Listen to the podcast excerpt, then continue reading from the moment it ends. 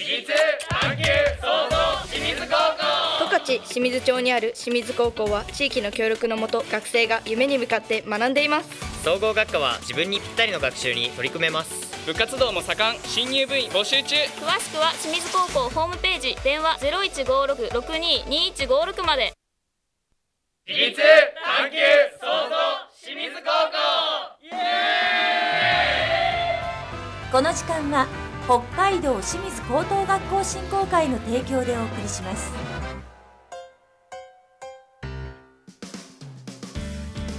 さあ先週から始まりましたこの時間は北海道清水高等学校の魅力を学生や先生のリアルな声を通してお伝えします。学科部活資格など清水高校の在学生に直接インタビューすることで学校の雰囲気を知ってもらって学生たちのなりたい自分は自分で決める。楽しみながらも真剣に学ぶという姿勢をこれからの進路を考える受験生や小中学生の皆さんそして保護者の皆さんに知っていただけたらと思います。先週の放送ですがまずは第1回目記念すべき1回目ということで清水高等学校の吉村校長にインタビューをしました。温かい応援メッセージもいただきましたよね。すごく素敵な校長そして先生方に囲まれて皆さん楽しそうに学校生活を送っているという姿も、まあ、インタビュー収録しに行った時にね私も感じてきました。とても素敵な高校です。では実際に学生さんの声を聞いていただきたいと思います。第2回目の放送今回は生徒会の役員の3名にインタビューしました。お聞きください。清水高校にやってきました。今日は生徒会の方に集まっていただきましたよ。おはようございます。おはようございます。じゃあ自己紹介お願いします。はい、清水高校生徒会執行部初期の津島隆樹です。副会長の牧野和也です。生徒会長の菊野まどかです。よろしくお願いします。よろしくお願いします。えっ、と対馬くんが2年生。そして牧野くんと菊野さんが3年生ですね。はい。じゃあまずはじめに生徒会長の菊野まどかさんにお話を伺います。生徒会長から見た清水高校ってどんな高校ですか？はい。清水高校は学年やクラス関係なく仲良くできる人が多くてすごく賑やかな学校です。あの今生徒会のこの3人見ててもなんかあんまり先輩後輩関係なく仲良さそうだもんね。そうですね、はい、うふふって笑って。先輩怖いですか？怖くない？大丈夫？いや、全然怖くないです。よかったです。爽やかに答えてくれました。では生徒会に携わるようになってからこうお友達とかね同級生とかからいろんな声届くと思うんですけどどんな声届きましたかね？じゃあ2年生の対馬くんから聞きますはい、清水高校ではお昼のお弁当の時間に放送をしてるんですけど、その時間に曲のリクエストっていうものが生徒会には届いています。お例えばどんな曲来るの？えー最近流行っている YOASOBI さんの楽曲とか、あと BTS さんの楽曲が人気です。そうだよね。TikTok とかでも常に流れてるもんね。そういう流してくださいという曲が来るんですね。はい、はい。そうです。わかりました。じゃあ3年生の副会長牧野くんどうでしょう？どんな声届いてますか？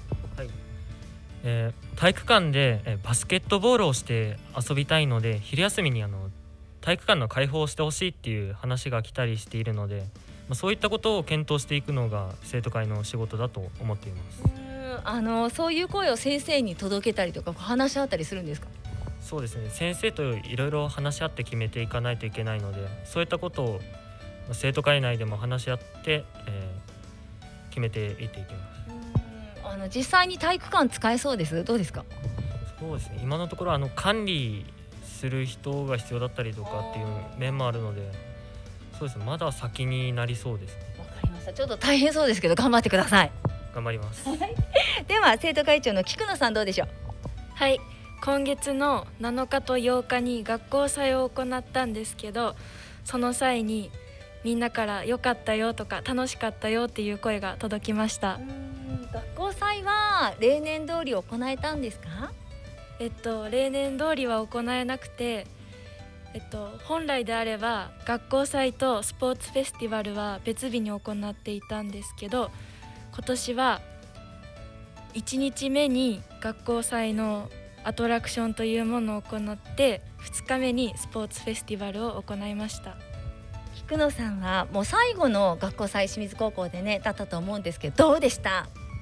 すごく楽しくって総合優勝することができたんですよ。あのそれがすごくまず一番に思い出に残っていてそれから天気が少し悪かったんですけど最後には花火を上げることができてそれもとても思い出に残っています。最高の一日になりましたね。はい。はいお疲れ様でした。さあではあの菊野さんに続いて聞きたいんですけど生徒会長大変だと思います。大変だと思うんだけど仕事のやりがいってどんなところ？えっとさっきも言ったように学校祭があった後とかにみんなから「良かったよ」って言われたり先生からも「お疲れ様とか言ってもらえる時に一番やりがいを感じます。なんかもう頼りがいあるもんね。なんかみんな会長って頼っていきそうな感じするけど。そんなこともないです。プレッシャーに感じたりはしない？はい全然。おそうですか。向いてるんだわ。素晴らしい。はい。じゃあ次の質問ちょっと行ってみたいと思います。もうね進路決める時期になると思うので3年生からちょっと聞いてみたいなと思うんだけどじゃあ副会長の牧野くん将来どんな仕事に就きたいとかって考えてますか？はい。僕は、えー地方公務員になりたいと考えています。そう思ったきっかけが、えっと、小学校の頃に、えっと、ボランティアで、まあ、あの花花植えの花壇の、えっとお手伝いに行っていたことがあるんですが、えっと、それを主催していたあの地方公務員の方とすごい仲良くさせていただいていてそこからあの仕事の魅力だったりどんなことやってるかっていうところを教えてもらったりして興味が湧いていったことからじゃ僕も地方公務員になって地域のために何かできればなと思ってえその仕事に就いてみたいなって思いました。素晴らしいです。頑張ってください。頑張ります。はい。じゃあ2年生のね対馬くんちょっと2年生なのでイメージしっかりできてるのかな？どうなんでしょう？聞いてみていいです？はい。僕はまだ高校の後に大学に進学しようと思っているので具体的な就職先というのは決まっていないんですけど僕もさっき紹介にあった牧野先輩と同じように地方公務員などのしっかり町のために働けるような仕事に就きたいと考えています町というのは清水町のことですか？そうですね。まだ具体的には決まってないんですけどしっかりその地域に密着できるような仕事をしたいと考えています。2年生で進路もあの進学も考えていてもそこまでねあのしっかりとした思いを抱いているので頑張ってください、はい頑張ります。はい、では会長の菊野さんどうでしょう？はい。私はホテルのフロントに立ちたいと思っていますそれでどんなフロントの人になりたいかっていうと英語と韓国語と中国語が喋れるようになりたくてまず。そしていろんな人から話しかけやすいような。韓国語とかってもうすでに勉強してるんですか？はい韓国語は読み書き喋りができます。そうかじゃあそういう勉強もしっかりと行って将来を見据えてもう生徒会も頑張っているという3人なんですが今この番組は進路を考えている高校受験のねあの中学生の学生さんですとか保護者の方がたくさん聞いてくれてるんですよ。なので進路考えている中学生に一言ずついただきたいんですけどいいですか？じゃあ2年生からいきます。対馬くんお願いします。はい。今進路について迷っている中学生の皆さんは僕は清水高校に来てよかったと思ったんですけどしっかりと進学先の高校について調べる調べるということが重要なのでしっかりと調べてから高校を決めてください。はいでは副会長の牧野くんお願いします。はい。将来就きたい仕事が決まっていなくて悩んでいて高校どこに行けばいいのかわからないって考えている人も清水高校に来て将来の職業を選ぶきっかけを作ることができればなと思っているのでもしあの困っていることがあればまず清水高校のホームページなどを見てみてください。では会長の菊野さんお願いします。はい。高校をしっかり自分で決めることで将来の選択肢が広がります。なのでしっかり慎重に自分で調べて自分が行きたいと思った高校に行ってください。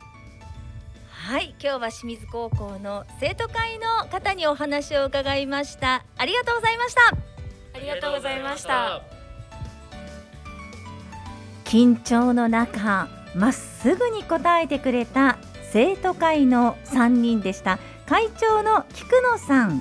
え副会長の牧野くん。そして初期の対馬くんでしたの学生の代表ですからねやっぱりね責任感が強いなーって感じていたんですけど学生の皆さんの意見を聞いて、まあ、先生学校とつなぐ役割じゃないですか。でまずは生徒会の皆さんでしっかりと話し合って上手につないでいるなーっていうそういう印象を受けました。大役を担っている3人。でも自身の夢に向かってっていうね2年生と3年生ですからそういう時期でした。実際どうなの？ってちょっとお話を伺ってみたらもう自分の夢に向かってもひたむきに頑張ってましたね。本当に素晴らしいインタビューでした。そして楽しく青春時代を過ごしているんだなーって学校祭も楽しかったですって会長も話してましたね。すごくこういい学校の雰囲気伝わったんじゃないかなと思います。このコーナーはポッドキャストのアプリでもお聞きいただけます。ポッドキャスト内で清水高校で検索をしてください。毎週木曜日頃にアップされますのでお楽しみに。えその他清水高校に関して詳しくはインターネットで北海道清水高等学校で検索をしてホームページをご覧いただくか。電話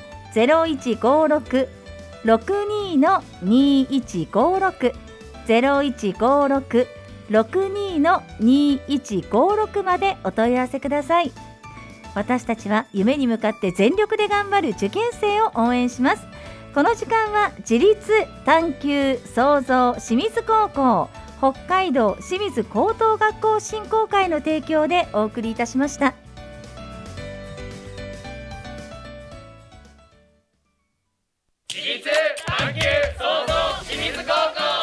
清水町にある清水高校は地域の協力のもと学生が夢に向かって学んでいます。